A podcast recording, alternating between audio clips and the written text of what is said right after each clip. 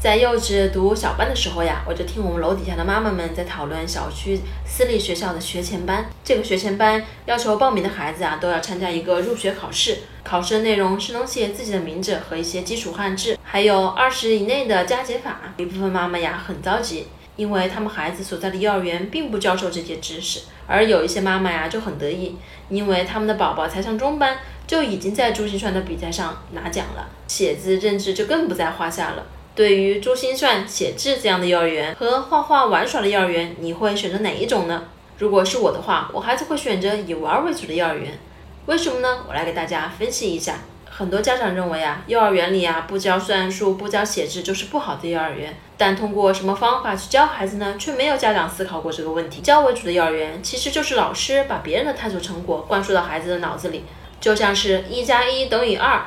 孩子只知道结果，并不能理解其中每一个数字的含义。当你问他二加二等于多少的时候，他就只能摇头了。这样的孩子呀，只是在背诵答案，并不会自己发现问题、解决问题。以教为主的幼儿园，在一段时间内呀，孩子会显得比其他孩子聪明，那是因为他已经学过了。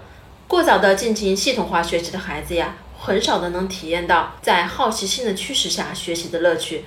当学业日益繁重以后，这类孩子就可能因为缺乏求知欲而不能自发的去学习。这种小时候的聪慧都是以牺牲好奇心和求知欲为代价的。反而啊，一些以玩为主的幼儿园更能传递知识。尽管是以玩为主，其实也是万物细无声的过程。不会教孩子写字，但却会提供画笔，教孩子正确的握笔姿势。在互动中学习到的知识被孩子用起来，并且记住。而最好的互动其实就是玩耍。社会的快节奏呀，带动了父母对于教育的焦虑。父母呀，忙着给孩子挑选最好的学校、最贵的兴趣班，却不知道这是否适合自己的孩子。我是不完美柚子妈妈，为你分享最有深度的育儿知识。